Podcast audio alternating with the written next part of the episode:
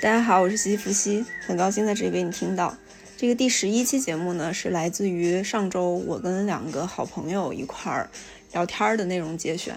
呃，因为那个背景音比较嘈杂，所以我在尽量做技术处理。但是技术确实也不咋样，所以处理的效果也很一般。但是因为聊天的内容我还是很喜欢，我觉得这这次聊天让我收获非常非常的大，所以还是想一点一点儿的靠手剪，把这个东西能尽量剪出来，能给大家听一听。我觉得可能这一期的内容比我之前分享的很多期加起来都要更有内容一点，或者也许它是我过去这十期节目的思考的一个积累和沉淀吧。接下来的音质可能就不太好了，大家凑合听一听吧。好，谢谢大家。甲亢患者与两个。呃，大家好，我是西西伏西。我今天请了两个朋友，我们刚才其实已经聊了半天关于这个约会交友的事情，因为我们这里面有一个非常成功的案例，但是我们另外两个呢，就是属于这个不太成功的案例。然后两位先介绍一下自己吧。大家好，我是甲亢患者小贾。那你呢？嗯，大家好，我是非甲亢患者，我应该是一个正常的，嗯。正常状态，那你叫小郑吧，小郑。因因为这两个朋友都是那个播客界的新朋友，所以他俩还没有给自己想好艺名。呃，为什么叫甲亢患者？是因为我们刚才讨论到一个问题，就是为什么小贾呃脱单格外的容易，就是他在使用那个社交软件的用户群里面脱颖而出。我们大概总结了一下，觉得嗯，有一方面就是因为他是一个非常甲亢，或者说非常积极、非常正向的人，所以我们正在讨论这个话题。嗯，在付出的时候。你自己心态特别好，我现在就是，我觉得我在付出的时候，并不要求对方能给我回报，因为我在付出的时候，我觉得是在满足我自己。所以，所以，所以就不会像我们经常，像我经常有一个想法，就是你对我那样，我凭什么要对你更好？我我觉得付出的时候，完全是为了我自己。就是在一开始也是吗？就在一开始还没有建立关系的时候。可能会有点心态失衡，但是我会时时刻刻提醒自己，就如果你不平衡的话，就很容易变成一个怨妇。变成一个怨妇是我最不喜欢看见自己所做的改变的这种。我觉得怨妇的状态还是要到关系到一定程度以后才会有。不知道小郑是怎么样？我的话是，呃，如果我跟一个人还没有建立关系之前，我可能会觉得大家就是相对平等一点比较好。感觉。其实我觉得这是一种心态。他说的那个怨妇也不见得非得是和男人叨叨叨的怨妇。啊，嗯，而是心态就是，就比如说我们会去计较，反正我是会去计较，对我也会，对，我们两个都会去计较啊。但是他不计较，是因为他不想让自己有任何这种计较的影子出现，因为他在一开始就意识到了，如果我跟一个人对话，或者跟一个人沟通，一个人相跟这个人相处，嗯，都是那种我会去想我怎么样，他怎么样，我付出了几个血值，他付出了几个血值，那其实他嗯对，就是就这种意识到了，我是在对比，然后我接下来我可能就会失衡，我就会走向怨妇的那个道。对，但实际上你看整个，就比如说我跟那个谁相处的时候，就就是说我在一开始没有去计较，然后我确实是就也也就是细节什么都无所谓，你你说想干嘛咱就干嘛，咱就怎么开心怎么来。但实际上到最后发现，就是他们把这个事情觉得是理所当然的，他就觉得你就应该配合我，你就是应该，他会默认说你一定是因为特别喜欢我才这样。但是问题就是 我也没那么喜欢他，所以所以我就觉得就是。你可以不计较的去对一个人，但是前提是这个人得值得。但问题是，如果我们对每个人都是这样，我不计较，我全部付出的去对他，那就就是说，只要你心态能够平衡就行。比如说，我曾经也从五道口很远的地方去双井见一个人，嗯，但那个人我确实是觉得他还挺顺眼的，嗯，我去了见他，我觉得也 OK，嗯，虽然是我去他家门口找他，嗯，这事儿我能说服然后最终也没搞成。他还是不愿意付出，我觉得这事儿也 OK，因为我把我能够做的，我觉得我可以做的我都做了，嗯，这不成，我我我 OK，我放手吧。我觉得在那一个场景下是有可能的，因为以前也有人叫我去他们附近吃饭啊，或者什么的，我我我也会去的。但是你看，比如说，呃，那个小郑不知道，我讲一下，就我上个月十二月份的时候，我加过一个老外，然后呢，当时。因为他是我在那上面加的第一个人，一直就聊得挺好的。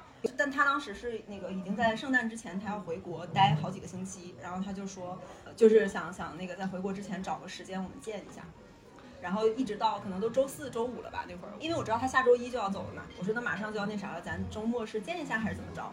就十二月不是有一周特别冷嘛，零下差不多二十度那周，然后他就说对，但是天气太冷了，所以我我的 plan 是你来我家，然后咱们看电影、吃披萨、喝喝啤酒。我的第一反应就是这么冷，你不想出门，我出门，而且去你家。关关键是我觉得第一次我还没见过他呢，就说实话，他是个什么这个 serial killer 或者什么我也不知道。然后我就跑到他家，我就会觉得就是怪怪的，所以我就提出了这一点。然后呢，他当时就说，他说好，他说我也理解你说的这个个点，确实第一次叫女生来家里不太体面。但是他确实要回国，然后中间就会有很长时间见不上，所以他其实还用了好长的时间，我俩聊了得有一个多月吧。然后我们先视频了一下，就他先确认了一下，可能我不是照片啊或者什么的，然后先视频了一下。然后我们中间每天都在聊，然后外国人又比较又又比较直率，就是表达感情啊什么的又比较那个啥，所以他就一直在就是在说我们在做这个建立关系的准备，然后还在说什么我们有没有 on the same page 啊或者什么之类的。视频的时候他还说，他说因为上一次我提的那个要求说让你来我家，他觉得确实是不太合适。他说你放心，我会补偿给你一个 proper 的 first date。然后我说好呀，那就那就等你回来。那一直到他快回来的时候，他是在日本转机回来。然后他有一天就说他要去去订日本的行程。呃，他本来的计划是回了北京只待一周，又要出去玩。他那天就跟我说他在日本决定再玩两三天。你知道我的感觉就是好像你也没有那么想着急，因为他一直说的是我特别着急回去见你，而且他只在北京待一周嘛。但是他又要在北日本玩，我说那那好你就好好玩。然后然后他就回来北京以后。是个我忘了周几，反正前几天他说他要调倒时差，然后倒完了，我觉得总该见面了吧，他又说他要搬家。搬家这几天呢，我就感觉他说话越来越少，因为我觉得老外的一个最大的好处就是他说话很直。他之前一直觉得我做的不好的点就是他觉得他每次在推进感情的时候，我都在 hold back，就所以后来我已经很配合他再去做这种双向的互动了。所以一直到他搬完家那个时候，他已经回回来差不多一周了。他不是说他本来待一周就要又又要走嘛，要出去休假嘛。所以我就我就又问了他一次，我说咱们还要见面吗？他说当然要见。我说那咱们什么时间见呢？我感觉你这回来都这么长时间了，我说要不要安排一个见面的时间？然后就他说，呃，因为我一直在搬家，你一直在工作嘛。我说好的。然后我当天也没问，哦就就上周，然后上个周末就过去了。然后到这周。说实话，我中间已经忘了他，因为他没有叫我，我确实已经忘了他了。但是前两天我就突然又想起来了，我就觉得这个很奇怪嘛，就又是莫名其妙消失了嘛。我就我就前天还是哪天我就问了他一下，我说我能不能问一下，就是 What's going on？我觉得你给我任何理由我都可以接受，但是我就是好奇，纯好奇，因为我觉得他的好处就是他至少很直率。他倒是很快回答了，他说我感觉你在 pulling away。但听起来你没有，就是他回来以后，他不是在倒时差嘛？比如说我跟他说完话，他可能好多个小时以后才回我。然后有的时候他晚上，比如他正说他在吃饭、在喝酒什么的，我给他发一条，呃，晚上八九点，按说不可能睡觉吧？然后他会在第二天再回我。所以他跟我说完这句话以后，我就我还我当时还搜了一个名词。投射性认同的英语是什么？我给他发过去，我说你这个可能是投射性认同，但他应该是没听过这个词，他可能以为是我的一个什么 broken English 之类的。他说他就重复了一下那个词，他问我啥意思，我后来都没有再回他。嗯，所以就就回到刚才小贾说的那个问题，就是我也可以不叫，但是我觉得我再不计较，我第一次那么冷的天，你说你你连门都不想出，我跑到你家，我还是觉得有点有点过。我当时甚至觉得他如果叫我在他家楼下的小酒馆或者什么的，我都可以接受。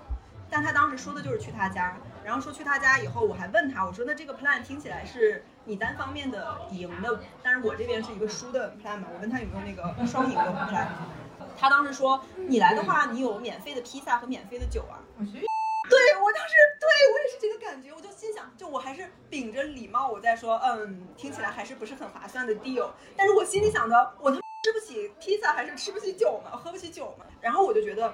可能是会有点那个算分儿的感觉，就是你已经做了这样的事儿，并且你答应要补我一个 proper 的 date，可是实际上你在所有的安排里面，你回国的行程啊，还有后面见面的 plan 什么的，其实全部都没有把我算进去。到最后，他明明是他要这个撤退，但他还给我，但是我觉得他是发自内心的觉得他感受到我在撤退，因为他觉得我没有那么热情。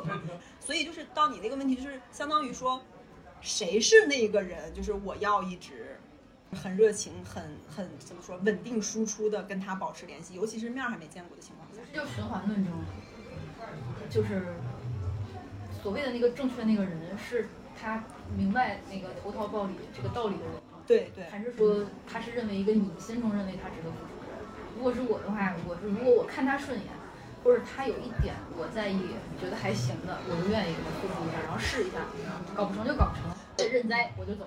啊，这这个就是之前我也说过的一个问题，就是我总觉得我没有那么喜欢别人。哎，你说这个会不会就是点？就其实可能我就不喜欢男人，所以我只是在骗自己说我喜欢男人。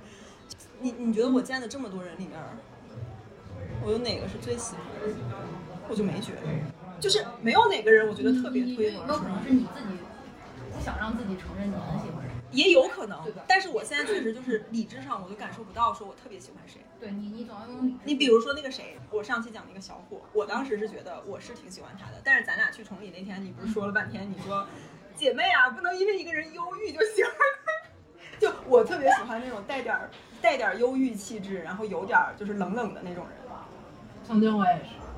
他就一直在劝我，就我的理理性我也知道，这种人我不能那个。对，我说我见这种人就会跑得远远的滚，要滚多远。对，就那天文婷听完听完我上一期以后，我我不是说那个小伙他原先原生家庭有问题嘛，然后他然后那个听完以后跟我说，他说要是我的话，我肯定会圣母心发作去，就是想拯救他。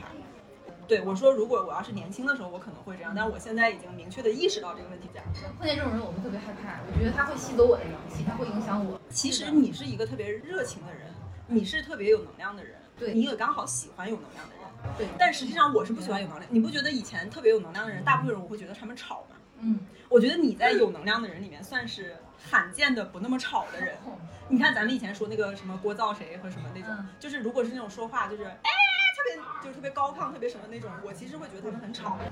哎，你你觉得她跟她男朋友的状态你觉得好？大部分时候还行，但他俩吵起来的时候也是真的很吵。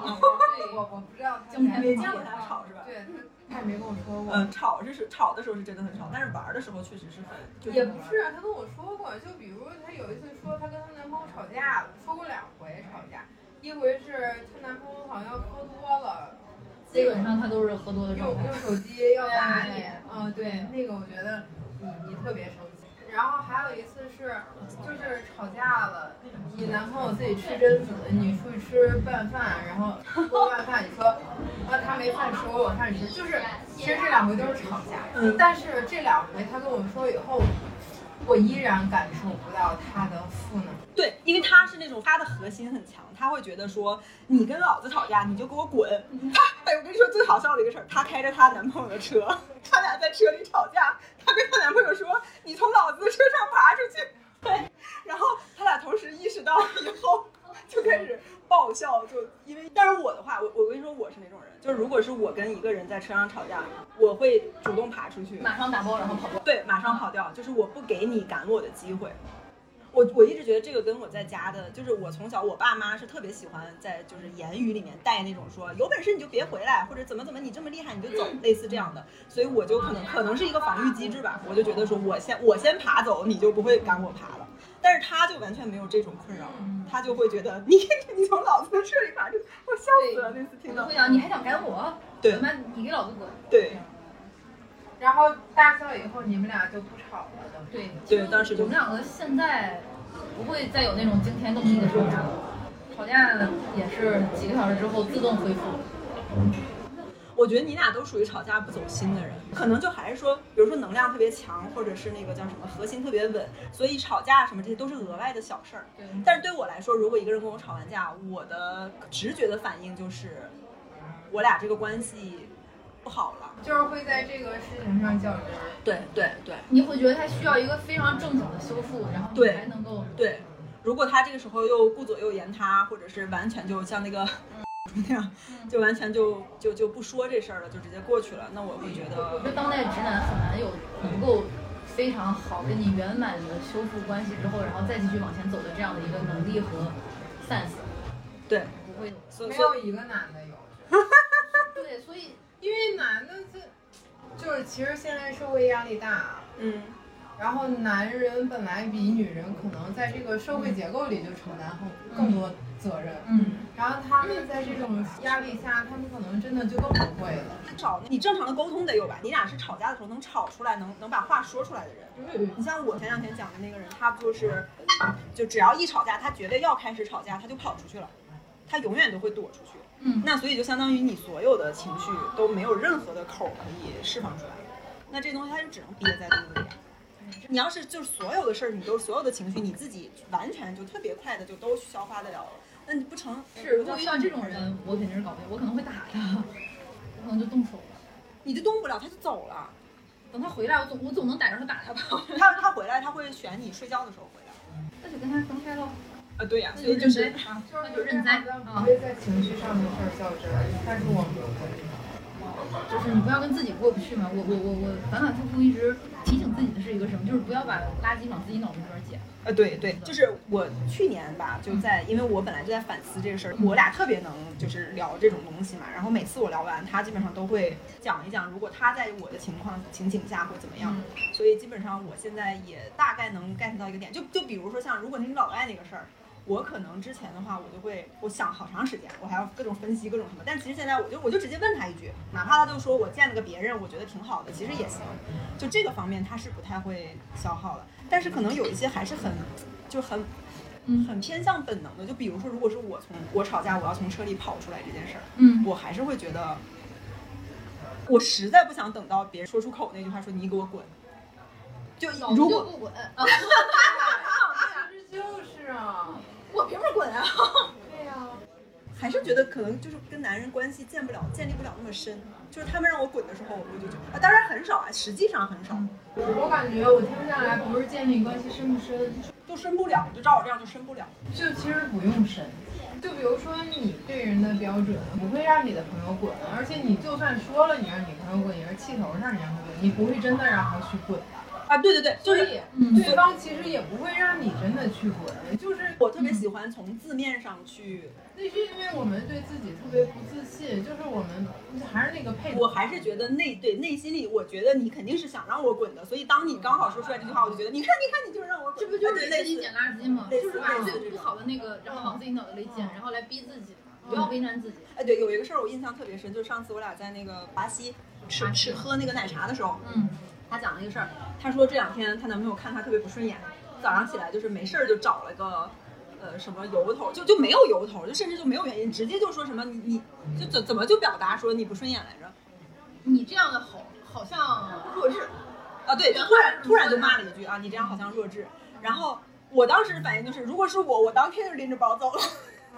然后他就特别若无其事的又跟那他又他又跟他骂了几句，就是他俩已经把这个东西像像开玩笑一样，就是就就骂了几句就过去了。然后他就该出来吃该出来玩这种。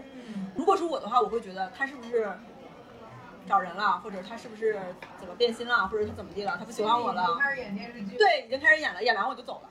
但是你自己演了一出大戏，你不能损他一根毫毛，这事儿没什么意义。对呀。对对，你让他去。扇他两巴掌也是扇在他脸上啊。对，但实际上我从来没有，我从来没有，就我碰见的所有男的再过分再怎么，我几乎从来没有。我扇肯定没扇，我连骂都很少吧。你看上回那人搂了我一路，我都没骂他，我都是回到家以后跟他说不合适，就还是太怂了。嗯。然后他就害怕冲突是吗？对，害怕冲突，害怕冲突。但实际上，你知道我从小给别人留的一个印象，就是别人总觉得我特别凶，总觉得我特别爱吵架。你这个下颚角是那种比较清晰的，跟这个有关系，我觉得。哎，那你觉得你给别人的印象里面是一个什么样的人？然后就什么样的人设？冷漠。我可能会有点冷漠。为啥会冷漠？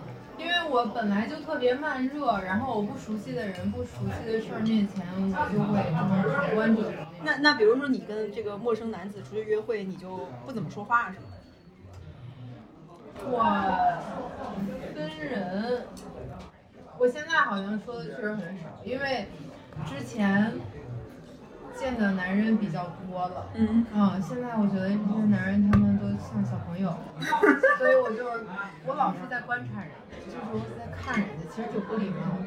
所以其实你就是因为你看咱俩今天第一次见面嘛，但是在见面之前你在群里面说的话呀，包括你进来的时候给我们带小礼物呀，还有或者说你你说一会儿要晚一点到啊或者什么，所有的这个都让我觉得你是一个非常。就至少是很有礼貌，然后很热情、很那啥的一个形象。然后你跟男生相处的时候，其实不会这样。那绝对不会这样，真的就是两副面孔。嗯，会有会有某某一副是演出来的吗？两个都是你的一部分。男人。啊，我觉得男的都挺蠢的。然后我要是表现的特别热情，但是我收不到那个同等的回馈，我就觉得自己像个傻子。我想，啊，那我不要做傻子。啊，那其实那你跟我有点像，也是在算，就是算算。对对对，付出和得到嘛。对，我也是会算。解谜了，这突然才聊了这么一会儿就解谜了，怎么？那你觉得你其实本身想给别人的人设或者印象是，或者说你最希望别人认可你的点是哪个方面？我想在我喜欢的朋友面前，嗯嗯，尤其是女性朋友，嗯，呃，表现出我的真诚、可爱、热情，嗯，我觉得我自己是个挺可爱的人，嗯，我觉得可爱是非常好玩的一个事儿，嗯，对。呀，我可爱，我也希望就是我旁边的人。假如说你第一次因为不信任，所以你就戴着一个假面具或者冷面孔去了，哦，那你发现他，如果你发现他是个就还可以的人，你下一次会变是吗？对，在当时见面的时候，如果我发现他很好，嗯，他当当下就变了，我当下我立刻能变，就我状态就一秒变。但是如果都第一次约会结束了，我还没变，那我知道我跟这个人应该之后不会怎么样，我很清楚这个点。你是觉得这个人他本身得有这个特质，还是说你觉得你俩得有类似像那种 connection 那种 click 的那种感觉？我觉得就像他一个艺术品一样，对他自己有那个，我就能欣赏得来。就是他会某一个瞬间冒点闪光的那个那个劲儿，让你觉得就我看到加分在我这儿。嗯。但如果一个人整场都是平淡无光的，你就会觉得不行。我觉得没意思。就是能一块儿滑雪，能一块儿去徒步，怎么着都能一块儿。但是你说让我跟他一起过一辈子，那我不行。那其实你跟我可能有点像吧？我觉得我就是在找有意思，但他就一直在怎么说批判？我觉得有意思这个事儿不接地气吧？就你你会觉得你男朋友有意思吗？因为我刚开始见他，其实我没有觉得他这个就是在幽默这方面，他可能他不算那种幽默的人。嗯，他的有意思是在于他的活泼和他的外向和他喜欢去对干着各种事情。我以前最喜欢的有意思其实是那种，比如说喜欢玩对玩什么文字游戏啊，就类似像郭德纲那种，就他能给你讲句话，这句话非常的普通，但是讲出来的方式特别逗笑，就这种人是是我以前最喜欢的一种。然后他他就觉得这种，他能怎样呢？就是开心啊！他在现实生活中能怎样的给我们？就是就是开心个郭德纲啊。那你听郭德纲好吧，他他他再怎么幽默，他能幽默过郭德纲吗？对，关键是其实我见了这么多人以后，我发现具备这种特质的人太少了。而且我我觉得这种人他，更很多的时候他会透露出一种耍聪明的啊，对对对，很不喜欢。我喜欢聪明的人，所以我还有一个点，就是大家肯定都喜欢优秀的人嘛。对。但是呢，我特别讨厌高调的人。哦所以呢，我反而下来，我就有点矫枉过正。我经常选非常不优秀的人，就是因为他们低调。然后我就发现这事儿就有点不对。我本来应该是选优秀且低调的人，但是这种人太少了嘛，这种人是真的特别少。然后最后我就为了低调放弃了优秀，然后我就有时候经常觉得特别愚蠢这个事情。嗯，确实是矫枉过正，是吧？大部分优秀的人，我觉得身上都会带着就是那种。就是傲傲的那个劲儿，应该很多人对吧？嗯，你觉你是觉得是应该的，是吗？我觉得应该。我会觉得，如果一个人有点傲，我就我就不舒服，我宁愿他离我远点，就那种感觉。所以你还是在捡这个不好的情绪往这儿来嘛？就是他他他他自己的 personality 其实跟你是不发生关系的，因为他没有言语去攻击你或者打压你之类的。嗯。但你会因为他的这个，然后让你自己，嗯，对，就好像那个，比如说臭屁这种事情，对我来说是一个一票否决制的感觉。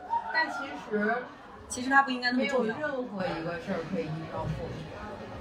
所以你之前也没有这种一票否决啥？有啊，我多了去了，就是山咔删，多了是。但是我觉得这种认知是逐渐去改变的。对，所以，所以我我就还是回到最开始他说的那个点，就是比如说我要对一个人付出，或者我要干嘛，我我总觉得他得有一种认定是在先的。我首先我觉得你这个人很值得付出，我也确实喜欢你。然后呢，我也确实不害怕，就是不管我付出不付出，以后你给不给我回馈。然后可能就是有很多要事先认定的环节，然后这些都是这就循环，就是循环论证了。你没有办法认定，你你你前面没有这个交往，你怎么去认定呢？啊，对呀对呀是。上星期我刚刚更了一期嘛，然后有个男的在下面给我评论，这个男的是之前在那个软件上加过我。就我在资料里面有写说我在录一个播客，但是我没有具体写是什么东西，因为毕竟我我可能要 date 这些男的，我不想让他们都去听见我讲的关于 date 的事情，对吧？但是呢，我又说我录了一个播客，我至少是说我在尝试新鲜事物什么的，然后我觉得有这个相关经验的或者想录的也可以来跟我聊。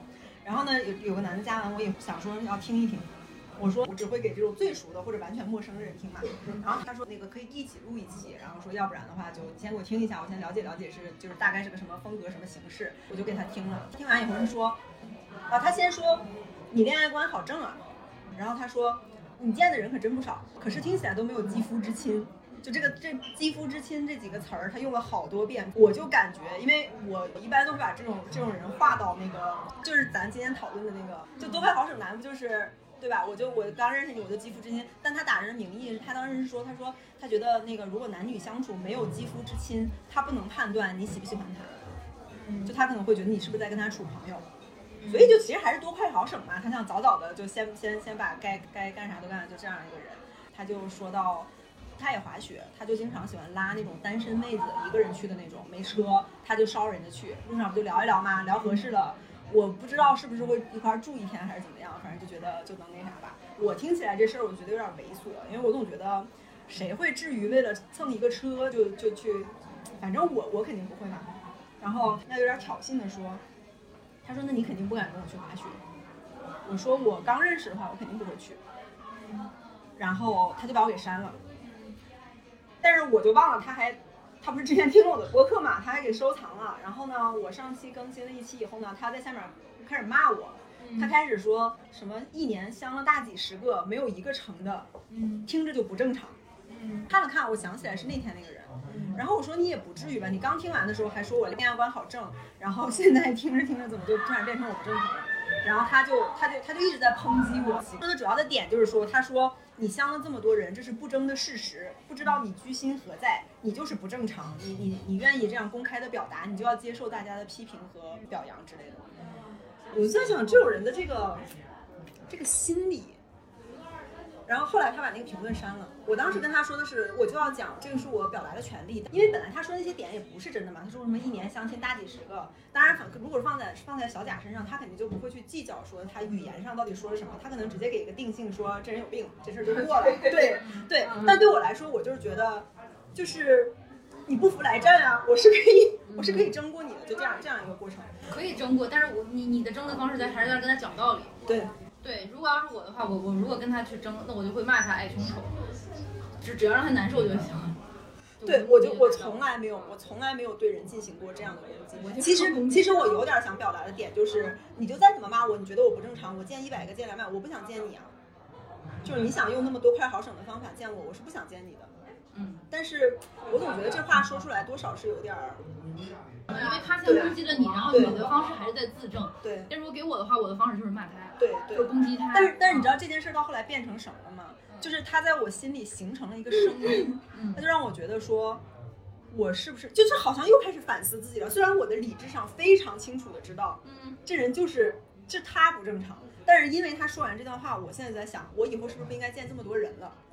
我觉得我所谓的见了这么多没成，我也不是一个没成，我中间也有也有相处过，只是说我我讲播客，我没必要把所有的细节都讲出来嘛，对吧？我就是你你怎么能这么想呢？要我我肯定想到，你还有脸跟老子说这话？一米七一，黑不溜秋，三十大几，找不上对象，你还在这有脸在这跟我这样？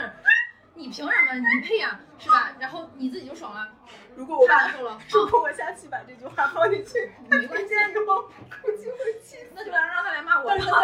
但是但是他后来隔了两天，他就把那评论删了嘛。我对呀，证明他还有点脸嘛啊。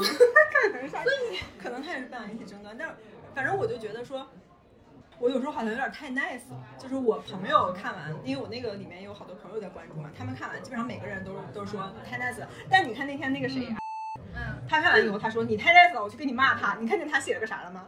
他说你你也不是很礼貌呀，这样约不成过来说人。我说我说姐姐，你这你这语言的攻击力还不如我自己呢。我说要不我自己来吧。而且他当时他用别人的账号登着那个，他说我不能在别人的那个账号下骂人，我要换成我自己的。我当时以为总算有人去给我出气了，结果我看到他留的那个言以后，就我觉得我身边好多这种就是特别乖的这种女生，就是很。你不知道什么感觉，就像是被怎么说被精神阉割了还是怎么着？就是我们没有，其实没有什么攻击性。就我我觉得我已经就我已经把自己压抑到一个，就是我都是个精神的太监的这个级别了。我觉得我应该是那样一个状态，然后他们还是觉得我特别的有攻击性，然后是就是会表达敌意，表达恶意。这些东西你有的话，你是压不住。嗯，你一个语言的转折点，你一个语气词。别人就能感受得到，所以你还不如想发火就发火。但是前提你告诉自己是你不会去伤害别人，你不对。但是像他那样说话，就什么你又矮又穷又黑又丑的这种的话，我就说不出来。不不不是，那是陌生人呀。就是我也很少这样去说别人，除非他真的跟我开始说犯贱的话，对我肯定会非常那个严格的去戳他的痛处，这个是我经常会干的事情。但是你频率特别高的是你特别容易自证，就如果别人说了一句，认为你你你可能认为他是对你有负面评价的话，或者对你有误解的话，你就会不停的开始自证，然后你变得很严肃。对，你我我以前对相当之高，所以让别人就觉得你这人很凶，是这样的。我之前跟我我有找过一个咨询师，然后我们就大概聊为什么 为什么一直是单身这个状态，然后我们聊的过程里面。他就说过一句话，他说那个，他说他总感觉就在我的讲述里面，总有一个第三者在看着，就像我的所谓自证，我是在给那个第三人在看。就比如说我跟这男的，如果只是我俩，我觉得我完全可以，比如说我就随便骂他，或者我就不理你都行，因为我知道是怎么回事儿。但我总觉得有有人在看。万一别人不清楚真相呢？我觉得我得我得把这事儿讲清楚，别人才能知道真相是什么。嗯，想让你只是想让第三人知道，没错。对对，就那种感觉。然后他是想在什么情况下都翻起来这事儿，就是他都没有问题，对，没有任何问题。响当当，响当当。对，我就从小我就是个响当当。关键是我响当当了这么多年以后，我发现没有任何的卵用，就是工作上工作上没有用，然后那个亲密关系亲密关系上也没有用，就是非常那啥的一个状态。我去年已经好很多了。嗯，从小到大的习惯，你这个习惯坚持时间太长了。我从小到大是什么？我是一个蔫儿赖的人。嗯，就是我总会，你就属于你就不觉得有旁观者会看到？对，我就觉得我但凡一点点行为有瑕疵，语言有瑕疵，我就会被人揪出来，我就我就我就要被示众了。所以我说我是蔫儿赖嘛。然后就是我还会再找一个别的方法逃脱我的罪责。对，但这这个肯定多少来来来，我我掏出来我的小本儿，我。把那几个话题还那啥下来。我们话题照片。啊，对对对，照片。你对我之前有一期专门讲过那个骗子相关的东西嘛，然后我就说到说我见的那个照片其实特别多，就是男的照片，但实际上他们都意识不到他们是照片，就基本上每个男照片都会跟我吐槽女照片。他们有没有说过，就有没有谈论过自己的照片？没有啊，就他们觉得自己就是自己啊。他觉得自己就是照片那样，对他觉得自己就是照片那样，所以我现在就在想，会不会有的女生，即使是把自己 P 的特别那个什么，她也觉得我就这样，她一定会这么觉得，我觉得。哦，或者她可能是一步一步的，她先 P 了一点儿，后来又 P 了一点儿，她然后她越 P 越多，越 P 越多，她最后已经不记得自己真实长什么，我不知道。你你你说你那个照片大概是什么程度吧？嗯，就非常过分的程度。他那个照片真的就是非常青春，然后非常，呃。年少青春以及有活力，就就有点和煦的那种。他是用了一个年轻时候的照片吗？啊，这种太多了，就就只有一张照片吗？好几张照片都是那样的啊，都不错。那几张是同一个环境下拍的吗？不同环境。那这种你说他是故意？他是说那几张拍的格外好，他选出来了，还是说他专门 P 成的那样？他可能选了自己年轻鼎盛时候的几张照片。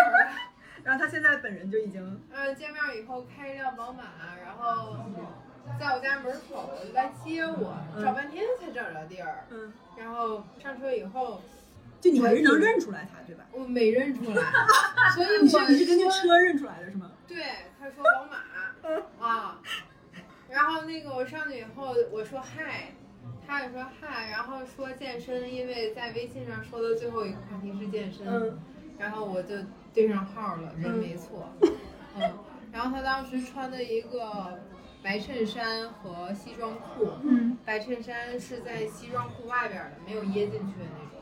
然后你大概能看出来，他有点儿小肚子，一点儿小肚子。然后他那个西装裤，那个里边儿的内衬的兜是白的，嗯，还有点儿起球。然后因为他 你坐在车里，细啊！真的那个兜儿让我差点约了。就是哪有西装裤那样的呀？我都解断那样了。然后那个嗯，西装裤那个兜儿是白的嘛，但是它也不是纯白的了，嗯，有有点儿起球，有点儿有一点点泛黄，它是撅起来了是吗？你能看到？就是有点儿凸出来了，嗯撅出来了，嗯说去健身房，然后说怎么走，我说你这样走就行，这儿能过去。啊，你俩是约的一起去健身房是吧？对，说一起去健身，嗯然后等红绿灯的时候，看着他吃薄荷糖，就在那儿。要亲你吗？我也怕呀，我赶紧把头别过去了，我都不敢看那薄荷糖了。你应该也吃一个。是有俩，一下一从那个车子斗儿，就是手刹那个位置开始一掏掏出来俩，然后自己吃一个，把另外一个又放回去了，没给我吃。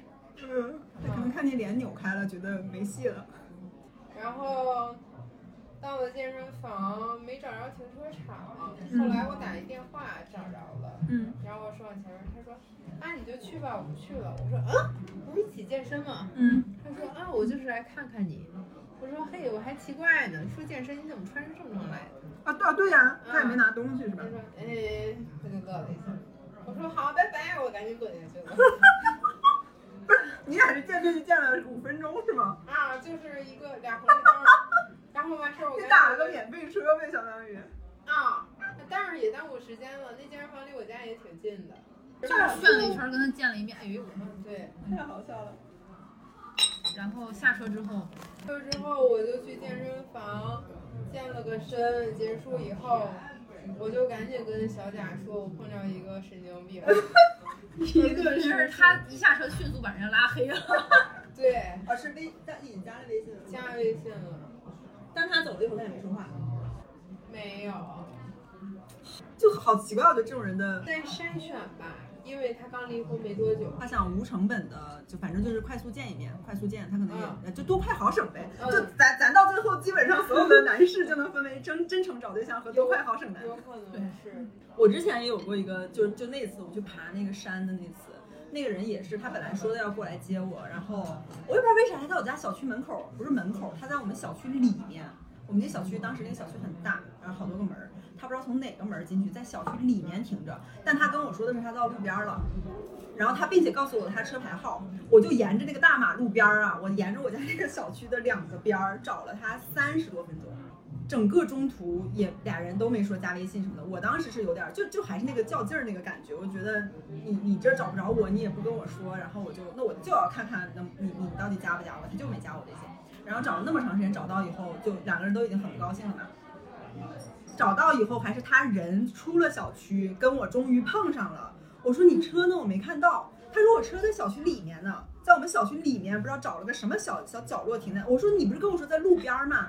他说我本来在路边等你，你不是没过来吗？我就进小区里了嘛，就反正就因为这个事儿就开始吵。但我也不知道为啥，当时我俩脑子都有点抽。我俩本来是商量的去郊区，不是郊区，去那个烟梯湖那边，也不算市里吧，去走那个栈道，就是徒步，相当于。嗯，就本来当时见面都已经这么不愉快了，我俩还是去了。我俩去的路上几乎就没有说话，你知道吗？然后回来以后，那当时我去小贾家吃饭，然后他还是比较绅士，他还是把我拉回来了。然后我去小贾家楼下，我刚下车，他就呃，我刚到他家，我准备给他看一眼，我就刚想说刚才那男的怎么，然后我发现人家把我给删了。然后对他来说肯定也是就特别痛苦的一个经历，但对我来说也是。就我我好像见的这么多人里面，还真的很少有当下删掉的。你所以你你平常会就不喜欢就直接删是吗？我曾经有一段时间是就是见完以后不喜欢就直接删。啊，我就不好意思，你知道吗？就是我觉得这是我特别大的一个问题。知道不是在消耗自己的时光吗？但是我好像总是有一点那种妇人之仁，就我觉得说，万一他下次表现的就又比较好了呢，或或者是万一下次我又发现了一些他的什么闪光点那种感觉。